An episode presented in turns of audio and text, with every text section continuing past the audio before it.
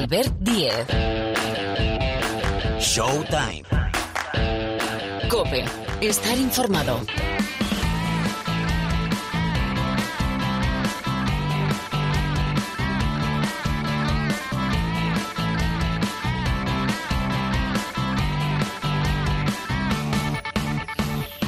¿Qué tal? ¿Cómo estáis? Bienvenidos una semana más aquí al Rincón del Baloncesto de la cadena Cope. Aquí empieza, aquí arranca una nueva edición de Showtime.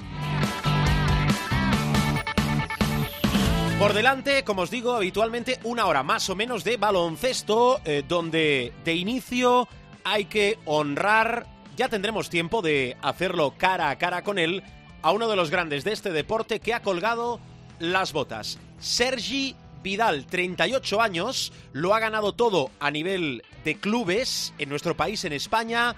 Ha dicho que hasta aquí ha llegado su camino como jugador de baloncesto, pero que no se desliga de este mundo que ha ocupado, bueno, más del 50% de su vida. Y tanto, Sergi Vidal ha anunciado su retirada.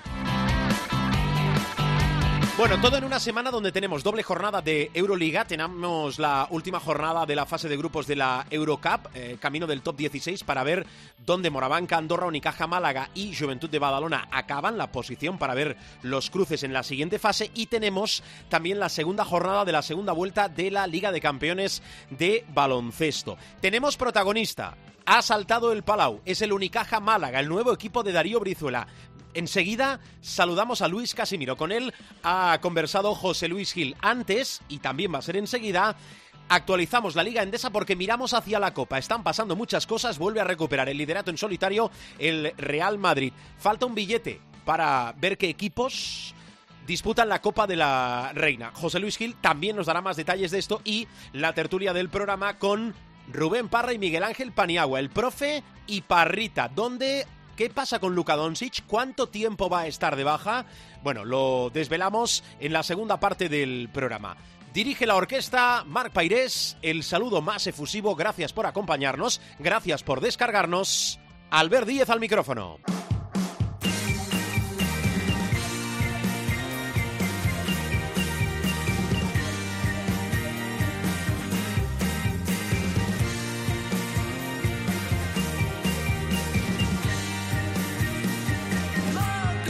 Venga, vamos al lío. Un bloque de información antes de saludar al primer protagonista del programa, aunque protagonista es siempre porque se lo merece, porque ella es así. Hola, casado Pilar, ¿cómo estás? Esto es como el anuncio, porque yo lo valgo. Porque tú lo vales, efectivamente. bueno, eh, bloque de información de la Liga Endesa. Eh, aviso para navegantes, quedan cuatro jornadas para el corte de la Copa, no digo más. Y que nadie dé eh, nada por sentado, porque aquello de no, el Barça atrapa al Madrid en el liderato, pues va a ser que no, porque Unicaja saltó el Palau Blaugrana. Aquello de no, la, la, Juventud lleva siete victorias, pues ya lleva dos derrotas seguidas y tiene un calendario por delante de AUPA. No, mira que abajo el Maximal eh, ha salido del descenso. Oye, eh, ¿por dónde vas a atacar? ¿Cómo cocinamos lo que hemos dejado atrás, que es la jornada 13? Eh, pues mira, lo vamos a empezar porque el Real Madrid, por cierto, es el primer equipo que matemáticamente es equipo de Copa mm. del Rey, entre otras cosas, siempre, y no vamos a hablar de cuentas porque quedan cuatro jornadas y no es que sea un mundo, sino cuatro mundos, lo único que hay que tener en cuenta de cara a la Copa ahora mismo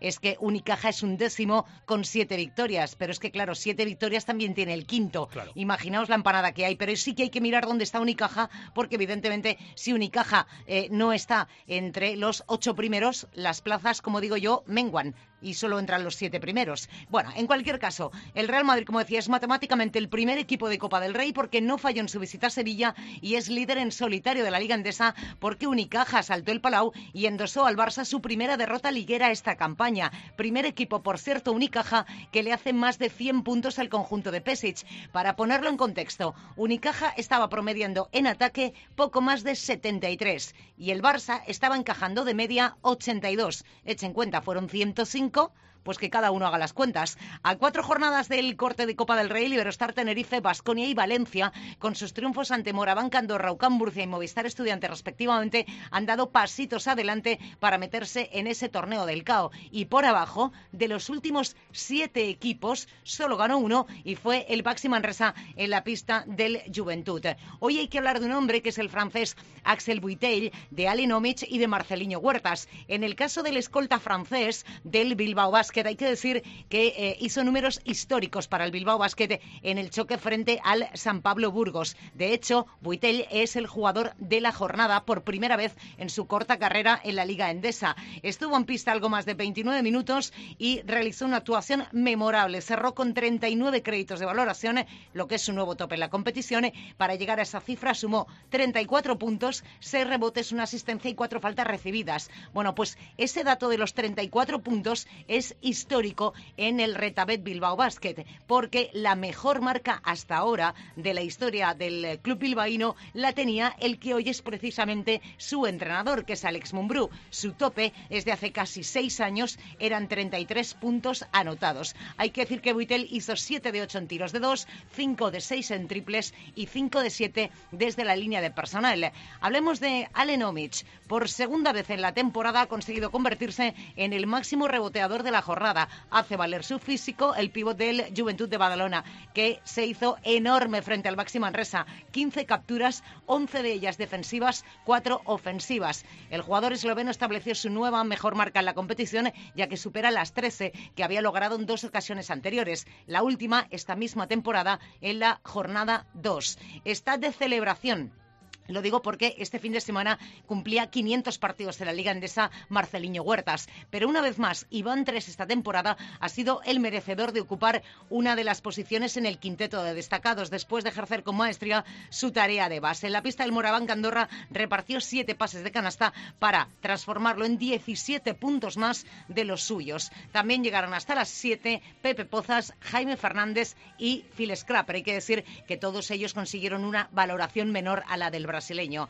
Hablemos de triples. Para ser el máximo anotador de la jornada, pues hay que tener la manita muy fina. Y eso es lo que debió de pensar Ale Axel Buitel, que rozó el 85% en tiro de campo, esto es muy marciano, y llegó al 83% en los triples, distancia de la que convirtió 5 de 6. Hubo más jugadores ¿eh? que sumaron 5 tiros de 3. Léase Andy Tulson, Santi Justa y Ferran Basas, pero eh, todos ellos necesitaron un mayor número de lanzamientos para conseguirlos.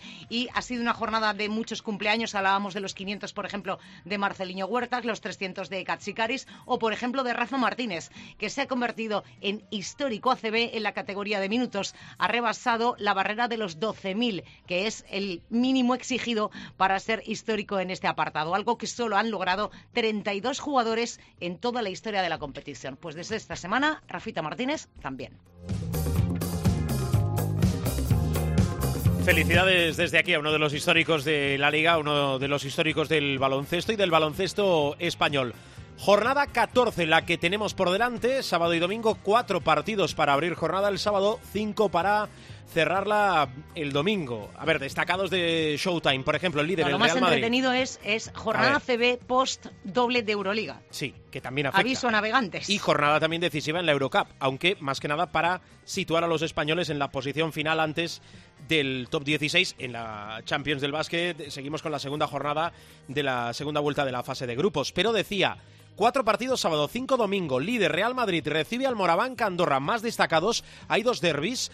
Juventud de Badalona, Barcelona e Iberostar Tenerife, Herbalife Gran Canaria. Y hay un más que apetecible Unicaja Málaga, Casa de Monzaragoza. Y estaba mirando, eh, Casado, los partidos del Movistar Estudiantes. Hay, hay dos que me parecen muy entretenidos. Uno el sábado, porque por la parte baja de la tabla, que es el Mombuso Bradoiro Montaquiz Fuenlabrada. Uh Y el otro, efectivamente, es el Movistar Estudiantes Ucam Murcia. Claro. Que suelen ser partidos ya de por sí calentitos desde eh, uno de los años que eh, el UCAM Murcia mandaba a la leva al Movistar Estudiantes, eh, con el, no te voy a decir que el agua al cuello, pero en problemas están metidos los dos. Sí, y iba a decir que el calendario para cerrar la primera vuelta del conjunto estudiantil, UCAM Murcia, Obradoiro, Retabet Bilbao Basket y Derby para cerrar esta primera vuelta de la Liga Endesa contra el Real Madrid. Bueno, dicho esto, explicado todo esto, primer protagonista del programa. Albert Diez. Showtime.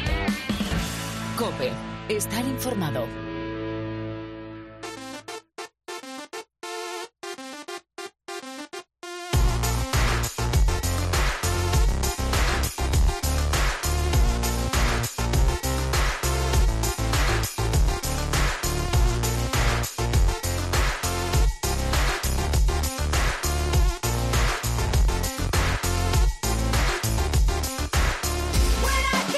Vamos con una de las noticias de los últimos días. Primera derrota del Barcelona en casa en Liga Endesa. Ya perdió en Euroliga contra el CSK de Moscú con uno de los grandes varapalos que se han producido esta temporada. El verdugo del Barça, Unicaja Málaga, que no deja de ser noticia, es uno de los grandes de nuestro país, acaba de incorporar a Darío Brizuela. Eh, José Luis Gil ha conversado con Luis Casimiro, el técnico del conjunto malagueño. Esta es la charla entre Gil y Casimiro. Hablamos con el técnico de Unicaja, Luis Casimiro. Luis, ¿qué tal? Muy buenas. Hola, ¿qué tal? ¿Cómo estás? Bueno, no sé, nosotros bien. No sé si Luis Casimiro uh, atiende la llamada de Showtime posiblemente en el mejor momento de Unicaja después de ese asalto al Palau. Bueno, es un buen momento. Eh, ya queda en el, en el, pasado y más cuando tienes un partido de Eurocup eh, inmediatamente y desde la zona viajas, pero sí que es verdad que bueno, hemos encadenado eh, tres victorias consecutivas, eh, tanto dos en Liga C como una en Eurocup, y con buenas sensaciones, jugando ya mucho mejor en ataque, y yo creo que bueno que estamos en un buen momento, sí, verdad. Hombre, esos 105 puntos en el Palau lo acreditan. No todos los días, no todos los días el Barça se lleva 105 al vestuario en contra, ¿eh? Sí, la verdad es que estuvimos, bueno, pues eh, muy acertados, eh, tomando buenas decisiones, seleccionando bien el tiro y eso nos ayudó a tener buenos porcentajes. Eh, y yo creo que estuvimos haciendo un buen partido a nivel también de ritmo, de transiciones, de, jugar con, buenos tiros eh, con pocos eh, segundos de posesión. Bueno, pues yo creo que poco a poco vamos evolucionando y vamos cogiendo un poco la, lo que queremos hacer y que sea un poco la filosofía de, equipo, ¿no? ¿El equipo está donde tú quieres, Luis, o, todavía faltan cosas? Bueno, yo creo que estamos creciendo, estamos creciendo y, más y menos cuando la incorporación de Darío Brizola, que es un jugador muy importante y que ha hecho equilibrar el equipo, eh, está con nosotros hace dos semanas, ¿no? Entonces, eh, estamos eh, con posibilidades de poder crecer más. Creo que estábamos haciéndolo bien en varias facetas del juego, a nivel defensivo, a nivel reboteador, pero teníamos, eh, estábamos teniendo problemas a nivel ofensivo. Yo creo que ahora mismo pues el equipo ha cogido otro camino y en ese sentido nos queda crecer. O sea que le cae responsabilidad a Darío desde el día número uno, pero vamos, está sobradamente preparado también para, para, para la misión. Sí, pero bueno, yo diría, personificaría en Darío, pero por lo que ha significado para el resto. También hay que eh, decir que eh, coincide la llegada de Darío con mejor, el mejor estado de forma de Jaime Fernández, que estaba atravesando problemas físicos. Cuando hemos tenido dos semanas largas, eh, hemos podido dar descanso a Jaime y hacer un tratamiento con él, eh, han remitido esos problemas físicos, entonces llega un momento donde se incorpora Darío, eh, Jaime está mucho mejor físicamente, eh, le damos el paso a la situación de base playmaker a Jaime, eh, él la asume con, mucha solvencia, dando seis, siete asistencias por partido, y esto yo creo que es un poco lo que, bueno, de, a Josh Adams también eh, lo liberamos de la dirección del, del, equipo y del partido para que piense en anotar y esto lo, bueno, es, es, lo personifica Darío, pero es también es un efecto dominó en el resto de, de los componentes del equipo y en la plantilla que, que ha hecho equilibrar nuestro juego. Acabo, Luis, mirando más allá, mirando todo el bosque, ¿qué se le puede pedir a Unicaja esta temporada? Bueno, yo creo que no, no tenemos que ser de grandes eh, titulares, eh, ni decir, ahora mismo queremos eh, grandes cosas, grandes titulares en el sentido de sería muy bonito y parecería que somos muy ganadores, pero ya cuando llevas 30 años en esto, lo que a mí me interesa y lo que sé que te lleva a los buenos sitios es ser ambiciosos en el día a día y tener la mentalidad de querer hacer las cosas bien en cada entrenamiento, eh, trasladarlas al partido, de ser ambiciosos eh, en cada partido y que la victoria y lo que tenga que venir sea consecuencia del buen trabajo. Por mucho decirlo, eh, querer conseguir algún título, querer hacer llegar a la Euroliga, etcétera, que pueden ser objetivos que evidentemente la entidad lo tiene, los tiene ahí y que es una entidad ambiciosa, por mucho decirlo, no se consiguen, por tanto hay que trabajarlos para ver, a ver si llegan. No te molestamos más, coach. Felicidades por los últimos éxitos y que todo salga bien en la temporada. Un fuerte abrazo desde Showtime. Muchísimas gracias.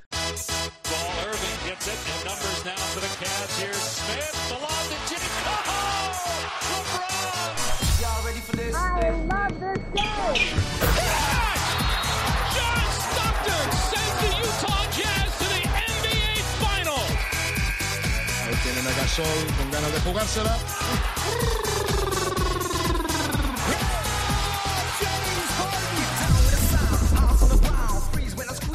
Tiempo de tertulia, tiempo dedicado a la NBA con Miguel Ángel Paniagua. Hola, profesor. Muy buenas. Y Rubén Parra, Parrita, ¿qué tal? Hola. Muy buenas, amigos. Bueno, por un momento, en los últimos días, en la última semana, se congeló el tiempo con la lesión de Luka Doncic. A ver, Parra, tenemos lesionado a Doncic, ese esguince de tobillo importante eh, de inicio. Ahora vamos con lo que se está perdiendo, se va a perder. Eh, no hay rotura y eso es muy, pero que muy importante porque nos temimos lo peor, ¿eh? La imagen es escalofriante. O sea, se le tuerce el tobillo completamente después de pisar a Kendrick Nunn eh, él cuando se va hasta el banquillo eh, semi arrastrándose, se lleva la, mano a la parte superior del tobillo y yo pensé, digo, uy, afectación de, de peroné, de maleolo o algo de... O sea, afectación, no sé, yo me temía lo peor. Y cuando eh, sacó los Mavericks sacan el primer comunicado y dicen que es eh, duda para el resto de partido, digo, ah, si es duda es que no es tan grave. Luego ya dijeron que se perdía lo que restaba de, partido. Los primeros informes eh, estaban muy contentos los Mavericks porque es un esguince leve, se trata de un esguince leve, y dijeron que se perdería de dos a cuatro partidos eh, eh, seguramente. Y ayer por la tarde los compañeros de ESPN ampliaron el tiempo de lesión a dos semanas. Yo he estado mirando el, calendario de Dallas y yo creo que Luca va a hacer eh, mucho por volver cuanto antes. Eh, ¿Por qué lo digo? Porque durante el partido, en el mismo tiempo de partido, mientras estaba jugando ese Dallas Mavericks Miami Heat, Luca ya estaba haciendo recuperación en el vestuario. Estaba en una camilla eh, que tienen de una, cinta de correr que tienen acuática eh, para tratar de recuperar cuanto antes eh, eh, el tobillo y que la inflamación no fuera, no fuera muy grande. Y visto cómo está Dallas, que están terceros en el oeste con un récord fenómeno y lo que les ha costado coger esa ventaja con el sexto, séptimo, octavo, con los que se supone que lucharán por puestos de, de playoff, yo creo que Luca va a hacer todo lo posible por volver yo marco una fecha, el 26 de diciembre, que juega contra San Antonio. Vale, apuntado queda. De momento dos semanas, ¿eh? que es el eh, dictamen oficial. Creo, profe, que es la primera lesión, iba a decir importante, que es la primera lesión que tiene, más allá de golpes, Luka Doncic en la NBA, ¿verdad? No me suena alguna otra. Y no será la última. ¿Y no sé por qué? esperemos que todas las lesiones que tenga tengan este grado. Ah, vale, vale. Porque no será la última. Es decir, es imposible que un jugador en cualquier época, ¿no? Pero mucho más en esta época moderna, eh, no sufra algún percance a, a, lo largo de su carrera. Si estamos hablando, y lo hemos repetido muchas veces, ¿no? Que eh, en los últimos años el calendario de la NBA es terrible. Sabemos, y lo hemos dicho aquí, que se están haciendo intentos de ver cómo se puede minimizar un poco el, el efecto del calendario, pero es prácticamente imposible por mucho que se cuide un jugador, por mucho que esté en forma, que por supuesto se da por, supuesto que el, el 100% de los jugadores, o el 99,9 si quieres, lo están, pero es que están sometidos a, tal rigor que es imposible pensar que esta va a ser la primera, ojalá, ¿no? Pero, pero sería muy naif pensar que esta va a ser la, la primera y la última lesión que va a tener Luka Doncic en la NBA. Por eso siempre ponemos eh, la muletilla, por lo menos yo, de cuando hablamos que Luca puede jugar 14 o 15 All-Stars, otros jugadores, siempre pongo la muletilla o ponemos la muletilla de salvo infortunio, hmm. porque el infortunio se da por supuesto, ¿no? Es decir, es, es algo que va inherente a, a la NBA de esta época y por lo tanto los jugadores tienen que estar en un grado de preparación máximo, que lo están, pero como esto tiene también un, un, factor cabalístico, un factor de suerte, pues nunca sabes quién te va a pisar o nunca sabes si vas a pisar mal, si vas a caer mal. Pero bueno, la buena noticia es lo que nos cuenta Rubén, que son solo en principio dos semanas, que los esguinces, por muy fuertes que sean, eh, en la época moderna se recuperan a base de mucho esfuerzo de los fisioterapeutas, de mucho dolor, muchísimo dolor, pero los jugadores tienen el umbral, la mayoría de ellos muy alto, el umbral de dolor muy alto, y por lo tanto es razonable pensar que incluso en ese arco de dos semanas, pues podría reaparecer alguien. Yo no se lo recomiendo, ¿eh? yo creo que en todo tipo de lesiones, pequeñas, medianas, graves, mm. hay que recuperar al máximo y no agotar plazos. Eh, dejarlo estar y recuperarte y volver a la cancha cuando estés al 100%. Pero bueno, todos sabemos también que Luca es un competidor, pero yo creo que, que esto es un, un aviso a navegantes de decir, bueno, mm, en una liga tan estresante y tan extenuante como la NBA, nadie está a salvo de una lesión. Eh, si fuesen las finales, si fuese la final de conferencia, yo estoy de acuerdo contigo. ¿eh? Yo creo que hay que recuperar y bien siempre. Hombre, si es un partido decisivo o son una serie de partidos decisivos, pues ahí podemos debatir algo más. Pinchas y ya está, pero digo que no es recomendable. Es decir, eh, lo cual no quiere decir que yo, yo nunca he dicho que no se haga, ¿no? Pero no es recomendable porque he conocido muchísimos, como os podéis imaginar, jugadores que por el prurito de volver antes de tiempo y de ayudar al club y tal, pues ah, han empeorado su lesión y en algunos casos, afortunadamente pocos, pues lo han llevado ya a una lesión de, nivel terminal, ¿no? Para sus carreras. Por lo tanto, yo siempre recomiendo que se agoten todos los plazos posibles, a pesar de que los médicos del club y el propio club quiera que se, que se vuelva. Y lo que tú dices es cierto. Afortunadamente esto pilla en temporada regular, otra cosa es que te pillara en una final o una final de conferencia donde a lo mejor ahí te pinchan o, juegas ah, con mucho dolor y tal, pero bueno, nunca es recomendable. bueno, Mira, Albert, decías antes que si, que si Luca había tenido alguna eh, lesión grave, grave como esta, ¿no? O sea, de, tiempo alargado eh, en días, eh, no, pero por ejemplo, el año pasado se perdió 10 partidos y yo me acuerdo que de los últimos 6-7 partidos solo jugó dos que coincidió con la época en la que Trey Young estaba haciendo 30 puntos por partido, metiendo 10 triples, y se llegó incluso a dudar de si le podía levantar el premio, De, mm. rookie del año, que al final fue para, para Luca de forma, de forma clara. al final de temporada es verdad que tenía, eh, creo que fueron dolores de espalda, juraría que eran back spams, eh, dolores de espalda lo, que tuvo el año pasado, y, ya digo, se perdió un total de, de 10 encuentros. Yo estaba mirando el calendario, la semana que tienen es infernal, eh, es infernal con Luca, y si Luca yo creo que tiene tienen muy pocas posibilidades de ganar ningún partido porque tienen que visitar a Milwaukee en la noche del lunes. Eh, el miércoles reciben a los Celtics. El viernes tienen que ir a Filadelfia y el domingo tienen que ir a Toronto. O sea, esos cuatro partidos con Luca serían muy complicados. Sin Luca yo creo que es un 0-4.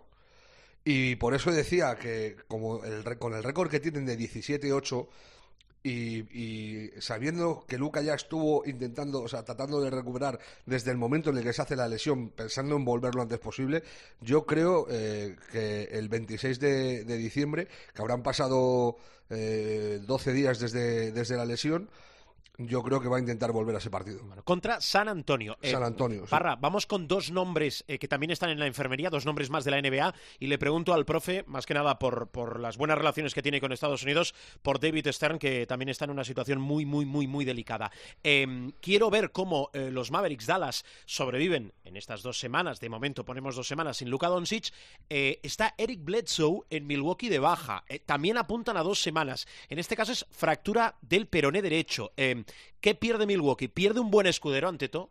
Sí, claro, el tercero en discordia. Yo creo que el segundo, eh, por supuesto, tiene que ser Middleton, que aparte para mí es el jugador con más calidad, o sea, calidad pura baloncestística mm. de Milwaukee, más que Anteto incluso. Eh, me refiero a nivel conocimiento de baloncesto. Pasa, Anteto tiene un físico y unas cualidades que son innatas y, que aparte las ha, desarrollado muy bien con trabajo. Pero el que mejor ve el baloncesto yo creo que es Middleton, sería el segundo escudero. Pues el tercero es Blesso, pero los, los Bucks tienen una cosa buenísima y es que tienen muchísimo jugadores de, rol.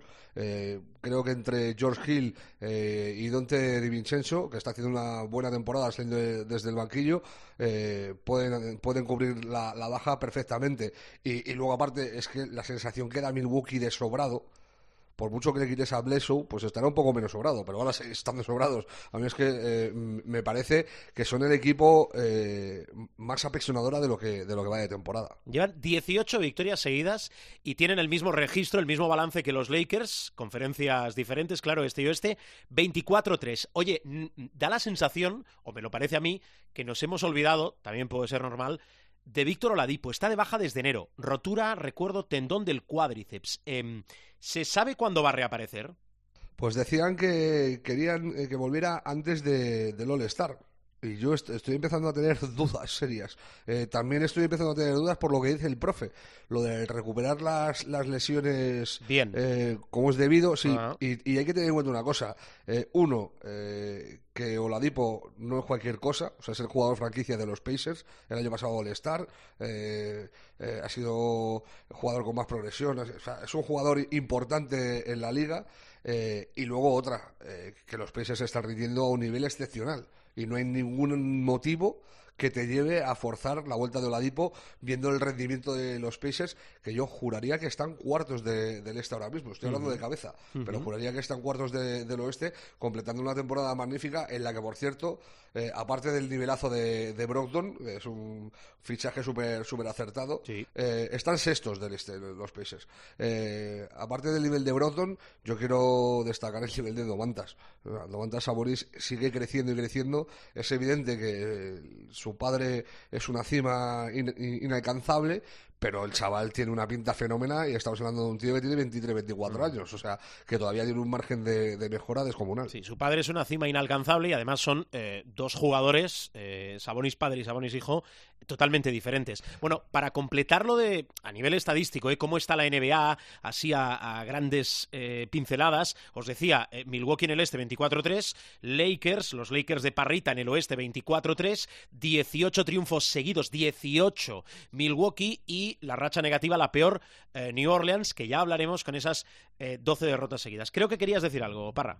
Sí, no, que los Lakers llevan 14 eh, seguidos fuera de casa, que están a dos de la mejor racha de la historia, que es precisamente suya, precisamente de los Lakers, de los Lakers en este caso de Jerry West y Will Chamberlain, de los del 71-72, que en esa temporada hicieron 33 victorias seguidas, que es la mejor racha de la historia de la liga, y 16 fuera de casa y están a dos partidos. El, tema es que las dos siguientes visitas de los Lakers son una broma de mal gusto. Es visita a Indiana y visita a Milwaukee. Casi nada. Bueno, em, después repasamos eh, los partidos en la semana en curso que no os debéis perder. Em, antes, profe, eh, que estamos muy pendientes de David Stern, el excomisionado de la NBA, tiene 77 años y ha sufrido un derrame cerebral. Eh, ¿Qué sabes? ¿Cómo está?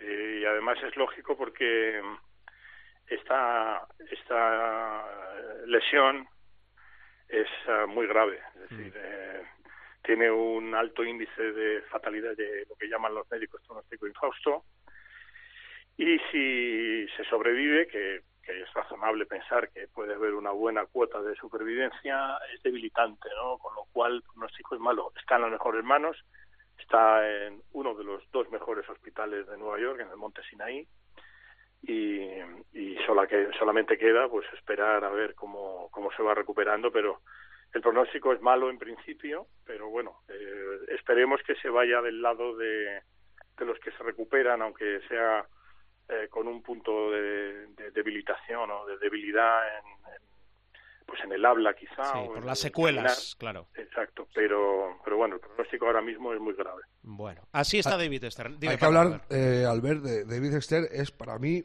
uno de, los cuatro ases de la baraja de la NBA. O sea, en, el póker que pone a la NBA donde está en este momento, hay yo creo cuatro ases. Dos son Larry Bird y Magic Johnson y, su, y su rivalidad. Eh, el tercer as que es eh, el de Bastos, es Michael Jordan, y el cuarto as de la baraja para mí no es un jugador, es David Stern. O sea, el que hizo posible que la NBA esté en el nivel global en el que se encuentra ahora, en el nivel económico en el que se encuentra ahora, eh, fue Stern que lo supo ver perfectamente. es un personaje clave, es decir, forma parte de la historia del baloncesto y, no por haberse vestido de corto eh, específicamente. Bueno, con Paniagua, con Parra, con Miguel Ángel, con Rubén, seguimos aquí en Showtime hablando de la NBA.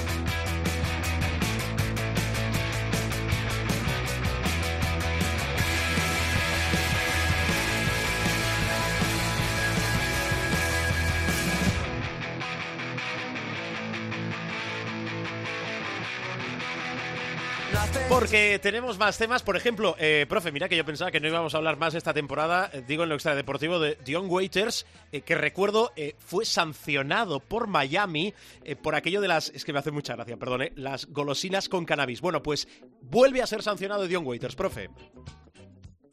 Sí, además, ah, bueno, uno tiene la impresión, ¿no? Cuando, cuando pone algún castigo, ¿no? Cuando le ponen algún castigo de que el jugador, o en este caso Waiters, pues va a aprender un poco la lección, ¿no? Pero nada, eh, sancionado por una vez más por incumplimiento de las reglas del equipo, eh, seis partidos de suspensión. Um, y bueno, eh, es el caso de un jugador. A mí siempre me han dicho las fuentes de Miami sí. que no le sancionan más porque el sindicato de jugadores es muy poderoso. Todos sabemos la fuerza que tienen los sindicatos, todos sabemos la fuerza que tiene el sindicato de jugadores.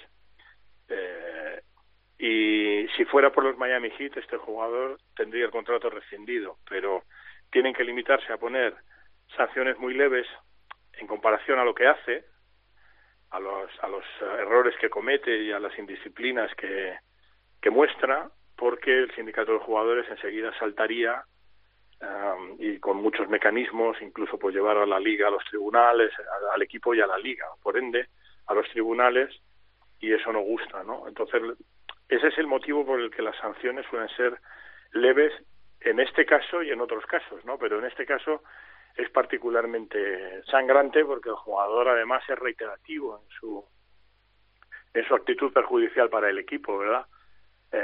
Eh, unas veces es porque come gominolas, otras veces es porque se gominolas de cannabis, otras veces es que como dijo Rubén, que es un gran experto en esto, ¿Cómo? hay que comerse muchas para que te dé Ah, en un camacuco.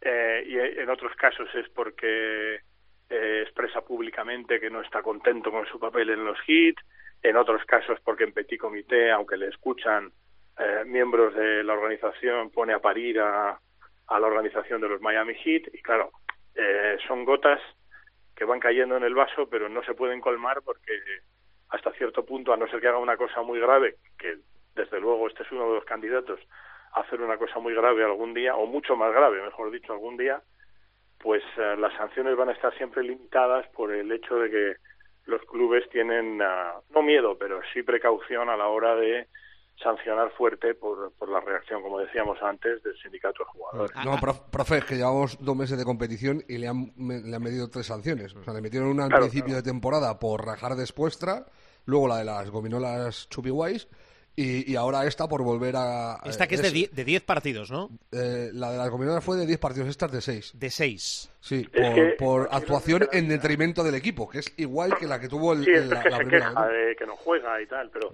lo ha dicho en público y luego en privado dice cosas más bestias. Lo que pasa es que como no controla, pues no se da cuenta de que hay un relaciones públicas o un tío de prensa de- del club que luego, claro, pues eh, también lo van contando, ¿no? En, en petit comité a su vez. Pero yo lo que lo que quiero decir para que el oyente se ponga en tenga un poco la perspectiva es que en cualquier oficio, en cualquier trabajo, en cualquier profesión, si tú tienes ah, dos faltas graves, te sube a muy grave y la siguiente es que te vas a la calle, ¿no? Exacto. Y aquí estamos en... Le claro, eh, es lo que dice Rubén, son ya tres sanciones en las que llevamos la temporada, que prácticamente son 60 días de competición y, y son tres leves, con lo cual esto puede ser ad eternum, es decir, podemos estar en un loop continuo ahí de ponerle sanciones. La realidad es que es un jugador con un, bueno, todos le conocemos desde el punto de vista físico y desde el punto de vista del jugador, es un jugador con un potencial extraordinario, pero hablando de malas cabezas, yo creo que este está con el maillot amarillo. Bueno, eh, por cierto, momento pedrada del programa es que me ha venido ahora eh, con el apellido Waiters. eh, a mí hubo un jugador, yo soy del 78 eh, y no me escondo, hubo un jugador finales de los 80, eh, principios de los 90, el profe se acordará y a lo mejor incluso representaste tú a Sí, sí, Grenville Waiters. Granville Waiters, el calvo. El calvo, el pivo que jugó en la NBA en Chicago, que aquí eh, vistió y ganó además una liga endesa, una liga ACB con el Barcelona, que tenía un gancho poderosísimo. ¿Lo representabas o no? Sí, sí, sí. Ah, sí, sí. pues eh, no hemos hablado antes, tío, das fe además. de ello, ¿eh? Muy buen tío.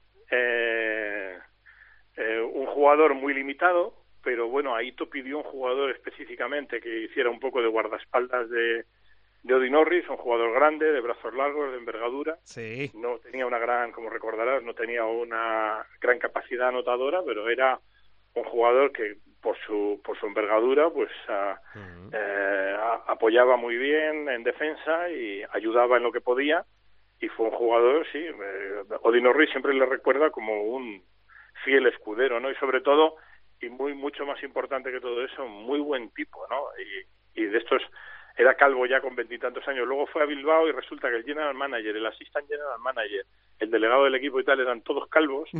Y tío que era un cachondo dice aquí me voy a sentir como en casa Bueno, cuando he dicho que me maravilló, lo digo por, por eso, porque se acopló muy bien y sobre todo porque tenía un gancho muy característico. Cierro el paréntesis del momento Pedrada, eh, hilando temas. Eh, Parra, no sé si lo pueden tener muy fácil o no tan fácil eh, los hits, digo Miami, para cortar a Dion Waiters si es que lo creen oportuno, lo digo porque ahora se ha abierto, creo, desde el domingo una ventana, una ventanilla importante en la NBA para que puedan ser traspasados aquellos jugadores que firmaron contrato en verano. Sí, se acaba la, moratoria, eh, esos meses que, en los que un jugador que acaba de firmar contrato no puede ser traspasado. Estamos hablando de un total, hablo de cabeza, eh, pero son 120 y pico. O sea, eh, lo que pasa es que, claro, eh, entre esa lista pues están Kevin Duranes de la vida, Kyrie Irving, que dudo mucho que sean traspasados. Pero sí es verdad que si hay que apuntar dos nombres como favoritos máximos a a moverse de equipo, el primero tiene que ser Waiters, porque él quiere pirarse y Miami es hasta las narices de él, y el segundo debe ser Kevin Love, eh, a que los eh, Cavaliers también quieren colocar, más que nada por limpiarse la pasta de su contrato. Y ahora con esta ventana de, jugadores eh, que están disponibles, pues lo, hace, lo hace más viable. Hay que tener en cuenta una cosa, Albert, estamos en, en, la, en el inmovilismo más absoluto de la historia de la liga. O sea, el último traspaso fue el de Russell Westbrook. Llevamos eh, más de 150 días sin que nadie eh, eh, traspase a nadie. Qué buen dato. Que es, una cosa que no pasó en la vida, en la NBA. Y, se suponía que a partir del domingo, que cuando que se abrieran esta moratoria, empezarían los movimientos, pero de momento no ha habido ninguno. Bueno, estaremos atentos. Voy contigo con los partidos ahora. Antes, profe, em, yo podemos decir, yo he visto a, a LeBron James, veo a LeBron James liderar la clasificación de máximos asistentes de la NBA, que es una cosa que también me maravilla. Pero eh, ligándolo con esto, le sigue de cerca Ricky Rubio. Yo creo que, que Ricky Rubio, desde el MVP del Mundial, incluso con ese cambio en el aspecto físico, yo creo que, que ha encontrado su lugar en el mundo del baloncesto. No sé qué opinas. Afortunadamente, ¿no? Yo creo que Utah para él era un buen sitio, pero las circunstancias fueron las que fueron y ya lo decíamos también cuando le traspasaron. Yo creo que era posiblemente su último tren para ser relevante en la NBA.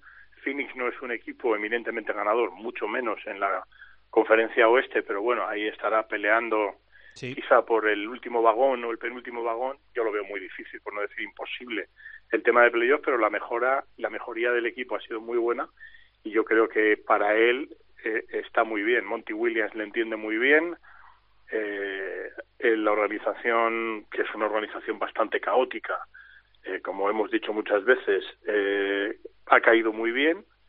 Eh, James Jones, el general manager, tiene un altísimo concepto de él, o sea, está, como dicen los americanos, en Brigadoon, que es una especie de utopía, ¿no? Es decir, de paraíso utópico, pues está muy cerca de Brigadoon, es decir, está muy cerca de, del sitio utópico perfecto para él en un equipo que, que está mejorando eh, mucho en relación a lo previsto. Yo con Phoenix ya sabéis que siempre tengo el, el pedal del freno pisado por el, por el propietario, ¿no? Porque cuando las cosas van bien siempre puede intervenir y no llegar a los niveles de, de James Dolan, pero por ahí le anda, ¿no? Pero sí, sí, no, muy bien y, y además trabajando para el equipo, trabajando con el equipo, todo lo que llega de allí es altamente positivo y, está muy cerca de lo que tú dices, Albert. Yo creo que finalmente sí que puede haber encontrado el sitio perfecto. Para mí era, era Utah, Utah con Dick Snyder, pero que además como entrenador le entendía muy bien también y tal, pero bueno, las circunstancias fueron las que fueron y él está muy mejorado, ah, yo creo que está muy libre, o sea, juega como como muy suelto, como tú que le conoces bien, como si se hubiera quitado una mochila de piedras de la espalda y cuando Ricky con el talento que tiene, el talento natural y el talento adquirido, eh, juega sin mochila, es un jugadorazo estratosférico, ¿no? Sí, cuando las piernas le acompaña la cabeza también, en el sentido de tener claro quién eres, dónde estás y lo que quieres, yo creo que es un binomio perfecto. Siempre, he creído que para este tipo de renacimientos, de resurgimientos, mira, y además viene muy bien, y que aunque quede un poco cursi con lo de Phoenix, o lo de Phoenix, ah, para este tipo de resurgimientos, cuanto peor sea el equipo, es mejor para el jugador, ¿sabes? Porque si, claro, si tienes que hacer el resurgimiento en Los Ángeles Lakers y juegas poco, pues no resurges. Pero en un equipo como este, necesitado de un jugador, pero además necesitado como el comer, de un jugador de sus características, pues yo creo que le está yendo muy bien y le puede ir muy bien en la medida en que Phoenix obviamente tiene sus limitaciones todavía y que luego pues ha, tenido un contratiempo fatal con el chaval de Arizona que, que de repente se dopa, ¿no? Entonces esto ya es esto ya es una mala fortuna tremenda, ¿no? Eh, pero cuando vuelva, pues yo quiero ver ahí ah, cómo funcionan con el pick and roll, porque son dos jugadores muy capaces de hacer mucho daño en el, en el pick and roll, ¿no? De Andre Ayton y, y, Ricky. Hay que decir una cosa, eh, para mí hay una cuestión fundamental que es llegar con el MVP debajo del brazo. Él llega a Fénix con el MVP del Mundial debajo del brazo y eso yo creo que le, le capacita para que todos los demás le vean como líder. En Fénix hay un jugador estratosférico que es Devin Booker, pero yo creo que le falta algo de liderazgo. Y eso es lo que le sobra a Ricky. O sea, arrestos y, liderazgo. Está haciendo la mejor anotación de su carrera, casi 14 puntos. Está haciendo eh, el mejor promedio de asistencias, lo decías, el segundo de la liga, solo por detrás de Lebron, con 9,4 asistencias por partido. Pero es que encima es el año que menos balones pierde. O sea, lo tiene todo. Y, yo te digo una cosa, eh, creo sinceramente que lo van a tener muy, muy complicado eh, para meterse en playoff por, por, lo que decimos siempre, porque el nivel de, del oeste es abrumador. Pero ojito, si de Andre Ayton viene centrado que el año pasado no se le vio mucho, eh, todo hay que decirlo. Cuando vio que no tenía posibilidad ninguna de luchar por el rookie con, con Doncic y con Trey Young, eh, no te voy a decir que se borrara, pero prácticamente, hubo partidos que fueron infames, pero este es un tío de, de 20 puntos, 12 eh, rebotes sin, sin hacer gran escándalo. O sea, DeAndre Ayton es un, es un jugador potencialmente muy importante. Y teniendo a, a DeAndre Ayton, a Ricky, a Booker, a, a Kelly Oubre Jr., que está haciendo un temporadón de, de flipar, si le sumas eh, el rendimiento que está dando Baines, que le puede dar un rendimiento brutal a, a los Phoenix cuando Ayton descanse, y el buen nivel que está mostrando Kaminsky, eh, ojito con Phoenix, no vaya a dar la sorpresa y se meta séptimo octavo del oeste. Y para cerrar lo de Ricky, cuando un jugador con 29 años, que, bueno, hay jugadores que alcanzan la madurez antes, otros más tarde, eh, cuando cambias Utah por Phoenix, te dice que lo importante ahora no es ganar títulos, sino estar en una franquicia donde puedas jugar, yo creo que también clarifica mucho la, situación. Eh, Parra, ¿qué no nos debemos perder esta semana? A ver, partidos los destacados de Showtime para la semana en curso en la NBA. Pues te digo una cosa, nos ha matado un poco Doncic, porque sí, es que de, los partidos... Te ha hundido el folio. Sí, sí, de los partidos guapos tenía cuatro apuntados que eran eh, Milwaukee-Dallas el lunes, eh, eh, Celtics-Dallas el miércoles, Filadelfia-Dallas el viernes y Toronto-Dallas el domingo, que eran cuatro partidazos. Bueno, los podemos seguir igual, como mínimo uno de ellos, para ver la cara de susto sin Doncic en la pista de alguno de sus compañeros, o no. te, digo una cosa, lo mismo, esto sirve para que por Porzingis se ponga las pilas, ¿eh? porque no otro día contra Miami eh, dio un paso al frente. Y Hardaway, lo comentamos el otro día, sigue rindiendo a grandísimo nivel. Más allá de eso, eh, hay partidos chulos. ¿eh? El martes los Lakers visitan a, los Pacers. El, miércoles los Sixers, que son el único equipo que queda invicto en casa, reciben a Miami Heat. El jueves, el señor de los partidos, que los Clippers me perdonen, pero Milwaukee Bucks, Los Ángeles Lakers. Ese mismo jueves, los Clippers, para que no se enfaden eh, el profe y eh, el resto de seguidores del equipo B de Los Ángeles, eh, juegan contra los Rockets, que también es un buen partido para ver, a la barba contra Kawhi y Paul George. Sí. El domingo, Lakers Nuggets, que también podría ser una semifinal de conferencia oeste perfectamente. Y el lunes, antes de Navidad, un Pacers Raptors que tampoco está nada mal. Bueno, pues esta es la semana, lo que no os debéis perder, hay más cosas, pero estos son los destacados de Showtime. La semana que viene, último programa de 2019 con sobre todo la guía de partidos del día de Navidad que, siempre mola y es muy apetecible además con nuestros, nuestros horarios. Profe, em, eh, eh, lo que te digo siempre para cerrar, algo que, la parroquia, el pueblo, eh, los oyentes del programa deban saber más allá de lo que hemos comentado. Muy rápido. A ver, a ver la insistencia de los Knicks en Masai Ujiri, el general manager de los Toronto Raptors, Larry Tenenbaum, que es el jefe de los Toronto Raptors de la compañía matriz de los Toronto Raptors, ha dicho que eh, antes ah, hará calor en Toronto en invierno que, que Masai Ujiri se vaya a los Knicks, pero de momento se comenta en Nueva York, no en Toronto, que Toronto habría pedido como mínimo para empezar a hablar dos primeras rondas de draft eh, que yo creo que Nueva York estaría muy gustoso en dar porque cuando las tiene las utiliza pésimamente, con lo cual es como tener dos Ferraris y, chocarlos continuamente, entonces mejor los das. El hecho de que pueda haber algún atisbo de negociación me indica pensar que, como ya dije, la oferta mareante que le han puesto encima de la mesa los Knicks a, a Masai que le convertiría en el mejor general manager pagado creo que de cualquier deporte. Tendría que chequearlo con Billy Bean, el famoso de Moneyball de béisbol, pero eh, estamos hablando de, de 14, 15 millones al año por temporada. Eh, creo que eso le puede hacer temblar las piernas a, a Masai.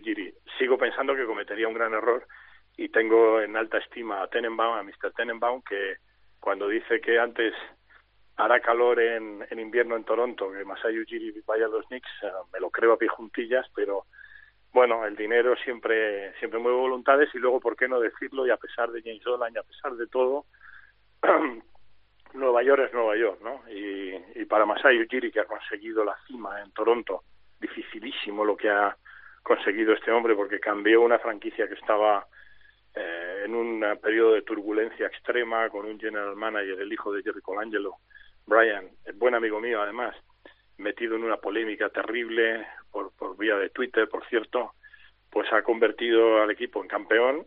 Um, más allá de eso, yo creo que Toronto va a tener muy difícil repetir título, no digo ya este año, sino en el futuro, porque no es una ciudad a la que quieran ir agentes libres eh, de manera clara y si Nueva York y si él empezara a liderar un proyecto con cara y ojos en Nueva York seguro que habría más más actividad, ¿no? Porque Masai Ujiri es Masai Ujiri, pero vamos a estar muy atentos porque ya digo, hay insistencia, hay ofertón de los Knicks a, a Masai y los Raptors que no están dispuestos a dejar de marchar. Yo creo que aparte de los jugadores, que ese mercado siempre es muy interesante, este en concreto por las cantidades que se mueven y por la peculiaridad del personaje y por la singularidad del actual estado de la franquicia de los New York Knicks, se me antoja una de las, uno de los culebrones de, del año. Uh -huh. Muy bien, pues informa Miguel Ángel Paniagua. Profe, la semana que viene más, gracias, ¿eh? Sin falta, un abrazo. Cuídate, feliz semana. Igual, Parrita, ¿eh? Que vaya muy bien. Yo quiero contar una última cosa. Muy que rápido, me, por que favor. Me loco. Sí, eh, el hijo de LeBron James, eh, Sierra Canyon, eh, instituto se va a jugar a, a, Columbus, a Ohio, contra San Vincent San Mary, que es el instituto en el que jugó LeBron James. Ah. Meten 13.000 personas en el pabellón, lo echan en E ESPN 3 y está medio Estados Unidos tuiteando del partido, de un partido de chavales, que por cierto gana Sierra Canyon con un robo y una ganasta que les pone por delante eh, a menos de un minuto del final del hijo de LeBron, al que le dan un trofeo de MVP, que yo eso no lo entiendo muy bien, que den trofeos de MVP por un partido, pero bueno, lo mismo, vete tú a saber. Lo mismo está, es una cuestión porque es el hijo de Lebron, o, no, no, tengo ni idea cómo funciona eso, si dan eh, trofeos de MVP por, por, cada partido. Pero la cuestión es esa, que el hijo de Lebron eh, lo hizo muy bien, terminó con 15 puntos, 70% en tiros de campo, y que fue el protagonista de un duelo en el que encima Lebron estaba en la cancha. Así que se lió parda. Bueno. Y, y, me quedo sobre todo con eso, con el dato llamativo de las 13.000 personas que se metieron en un pabellón para ver jugar a niños de entre 14 y 16 años. Sí, es contundente. Aquí lo va a tener, eh, superar ya no digo, para igualar al padre lo va a tener complicado. Parrita, un beso, cuídate. Abrazo fuerte.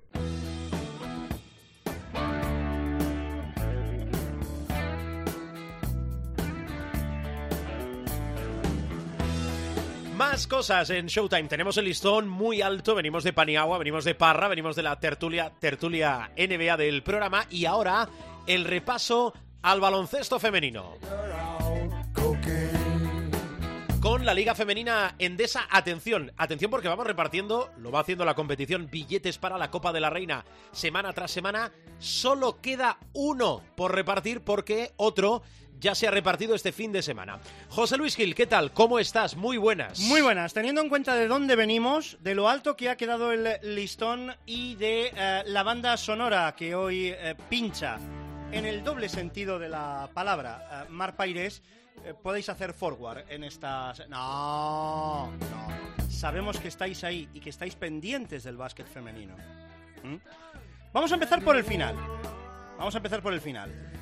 Tú lo has dicho, queda un último ticket para la fase final de la Copa de la Reina en Salamanca. ¿Estás generando con ese tono tanta incertidumbre que no, que no sé por dónde vas a ir? No, no, es muy fácil. Voy a ir por repasar los equipos que ya están clasificados. Venga, clasificados para la Copa de la Reina. Atención cómo va a empezar el año, ¿eh? Con preolímpico femenino, donde hay que encontrar plaza para los Juegos Olímpicos de Tokio, y va a empezar también con Copa de la Reina. Correcto, donde ya tenemos clasificadas a Spar City Lifun y Girona, Perfumerías Avenida, Lointec Guernica Vizcaya, Valencia Basket Club, Cadilaseu, Araski y Ciudad de la Laguna Tenerife. Queda un ticket. Un una ticket. octava plaza, un octavo equipo que irá Candidatos. a Salamanca. ¿Cuántos? Candidatos. Tres. Casi nada. Durán Maquinaria Ensino con cinco victorias, Nissan Alcáceres Extremadura con cinco victorias, con cuatro Manfilter Casablanca. ¿Qué dice la normativa? En, la normativa dice que van a la Copa de la Reina los equipos que más victorias hayan acumulado. ¿Cómo se deshace un empate a victorias? Bien. El criterio de desempate es el basket average general. General, ¿eh? El general. ¿Qué quiere decir esto? Pues que ahora mismo, en esa clasificación, en ese basket average general, tenemos que el mejor colocado es Durán Maquinaria Ensino, que está con menos 5, Manfilter Casablanca con menos 63 y Extremadura con menos 143. Eso sí, las zaragozanas Manfilter tienen una victoria menos. Mm. Es decir, las opciones de Manfilter Casablanca pasarían por ganar su partido y que Ensino y Extremadura perdieran sus emparejamientos. Con lo cual habría un triple empate a cinco victorias en el cual Manfilter mejoraría el menos 63. Vamos a ver la diferencia por la que ganaría. Sí. Ensino perdería, empeoraría su menos 5 y ahí estaría pues eh, el kit de la cuestión para saber quién es el octavo equipo que completa el cartel de la fase final de la Copa de la Reina en Salamanca. Bien, dicho esto, Dicho eh, así arrancamos el bloque de la Liga Femenina Andesa. Vamos con la jornada, los resultados y los destacados. Pues mira, eh, resultados. Victoria 6-2-4-8 de Girona sobre Pajariel Benvibre, marcador engañoso. Hasta el minuto tren- 35, las de Benvibre resistieron en Fontajau. Victoria 6-0-7-6 de Cadilaseo en pista de Quesos el Pastor. Victoria que suponía billete copero de manera directa con un 40 de valoración de Tinara Moore. Es la segunda vez en su historia que las catalanas meten la cabeza en la fase, en la fase final de la Copa de la Reina. Un partido de los que se decidía, pues, eh, moneda al aire. ¿eh? La victoria al final de Valencia Basket Club 5-7-5-8 en pista de IDK Guipúzcoa. Lo que son las cosas.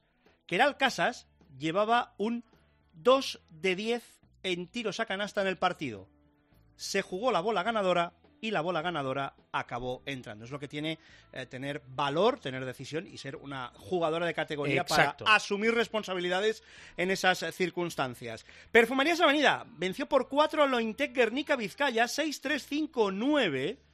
Hasta el tercer cuarto fueron ganando las vascas.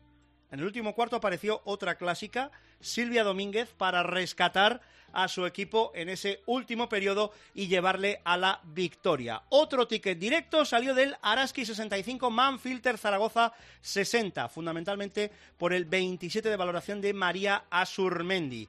6-4-5-2, 64-52 ganó Durán Maquinaria el Sino a Ciudad de la Laguna en un partido que para ellas era de vida o muerte para seguir teniendo esas opciones de meterse en la Copa.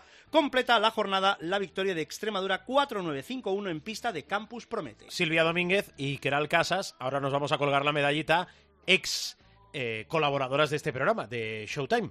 A ver, más cosas. La... Seguro que no la reclutaste tú. La No te creas. La clasificación y sobre todo la próxima jornada y el quinteto. El MVP, el MVP. Mira, Sí. el MVP pasa evidentemente por esos 40 de valoración de la jugadora de Cadilaseo, Tinara Moore, eh, que es la jugadora más valiosa evidentemente de la jornada. María Surmendi en el base con 27 de valoración. Tania Pérez en el escolta, la jugadora de Araski con 23. Ari Pujol, también de Cadilaseo con 20 de valoración, escoltando a Tinara Moore con sus 29 puntos y 13 rebotes. Completa en el 5 Vanessa Guiden de Campus Promete, que se fue a los 33 de valoración. La clasificación después de estas 12 jornadas. Girona, 11 victorias, 10 para Perfumerías, 9 para Vizcaya y Valencia, con 7 Cadilaseu, Araski y Tenerife, 5 para Ensino y Extremadura, 4 para Casablanca, 3 para IDK Guipúzcoa y Campus Promete, 2 victorias, Quesos El Pastor y Embutidos Pajariel Benvibre. Jornada número 13. Insistimos, un ticket más para la Copa, el último que saldrá de estos tres enfrentamientos. Durán, Maquinaria Ensino visitando la pista de embutidos Pajariel Benvibre, el colista. Muy a favor. A la expectativa, Extremadura, que recibe a Perfumerías Avenida. Y Manfilter Casablanca, que juega en casa a ver si pesca en Río Revuelto, recibiendo a Campus Promete. El resto de la jornada, Vizcaya, Guipúzcoa, Tenerife, Araski, Cadilaseu, Girona, Derby catalán y Valencia, Quesos el Pastor. Todo ello el 21 de diciembre a las 7 de la tarde, el día antes de que nos toque la lotería. Sí, y volveremos. Aunque nos toque la lotería, la semana que viene... Bueno, volveremos. eh, no, no quiere... Si te toca la lotería, ¿no vienes? Sea, con lo, con lo Vas- con vas lo a- poco que juego, ¿Vas a venir? menos me va a tocar, o sea que vendré. Con lo cual he dicho que venimos, si es que al final caes y vienes a mí. La semana que viene, último programa de 2019. Más cosas.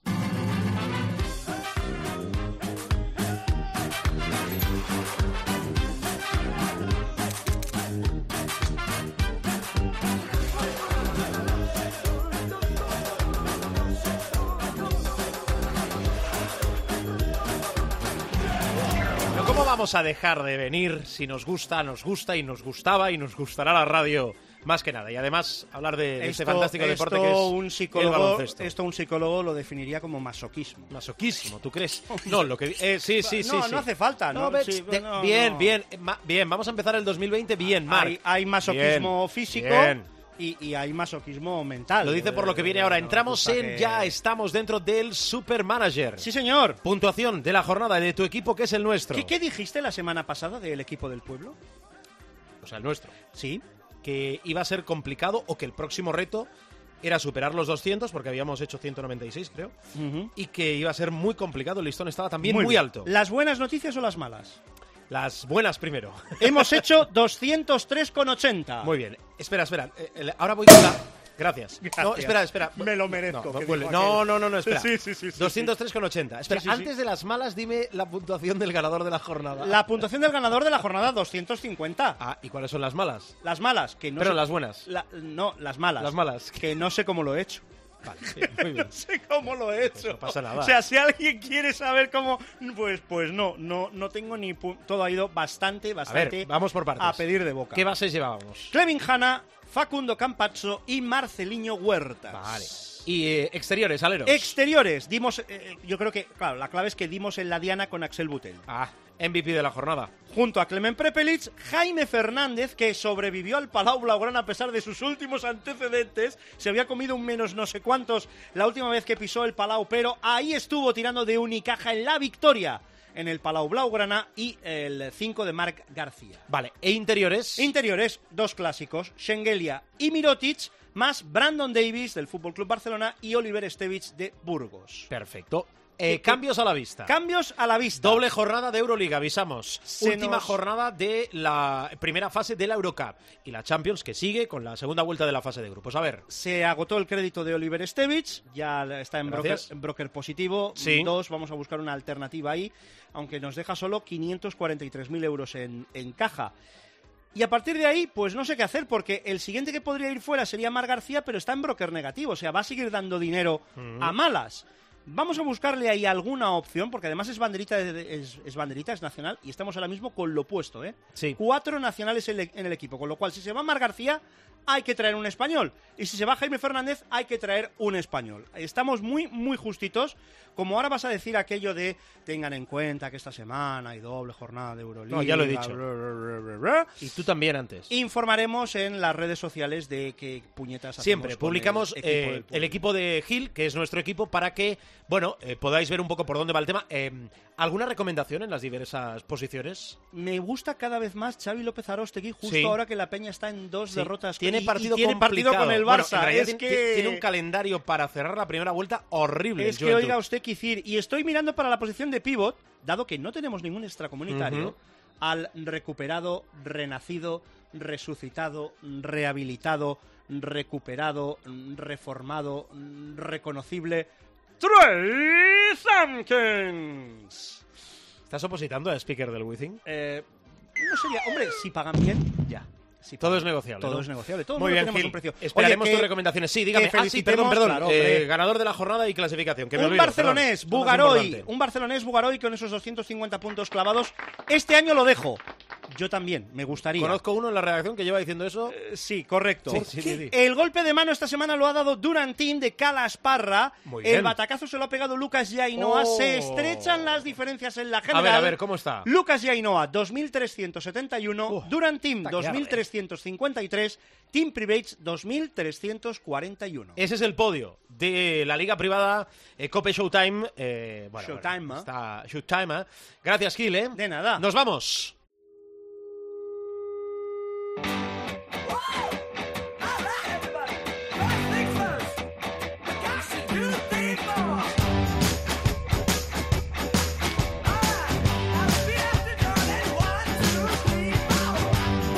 Nos vamos, bajamos la persiana del capítulo de esta semana y como venimos anunciando a lo largo del programa, la semana que viene, mira, casi es un regalo de Navidad. Último programa de 2019. A ver si conseguimos cargarlo de anécdotas para que disfrutéis estas vacaciones. Volveremos la primera semana de 2020. Bueno, nos espera un año espectacular, un año sensacional de baloncesto con ese colofón en la primera mitad de 2020 de los Juegos Olímpicos de Tokio 2020 con los chicos ya clasificados, campeones del mundial y bueno, lo tienen lo tienen a tocar nuestras chicas, qué raro que las campeonas de Europa no tengan plaza asegurada, pero vaya, con ganar un partido, solo un partido del preolímpico vamos a estar, van a estar las chicas que entrena Lucas Mondelo en la cita en la Olimpiada de 2020. Sabéis que habitamos siempre en cope.es, www.cope.es y que podemos interactuar, debéis interactuar con nosotros a través de las redes sociales del programa, es decir, Twitter, arroba Cope Showtime y en Facebook, en nuestro muro de Facebook, comentarios, quejas, dudas, reclamaciones, bueno, todo lo que queráis con el fair play que nos caracteriza, facebook.com barra Showtime Cope. Hasta la semana que viene, que el baloncesto os acompañe.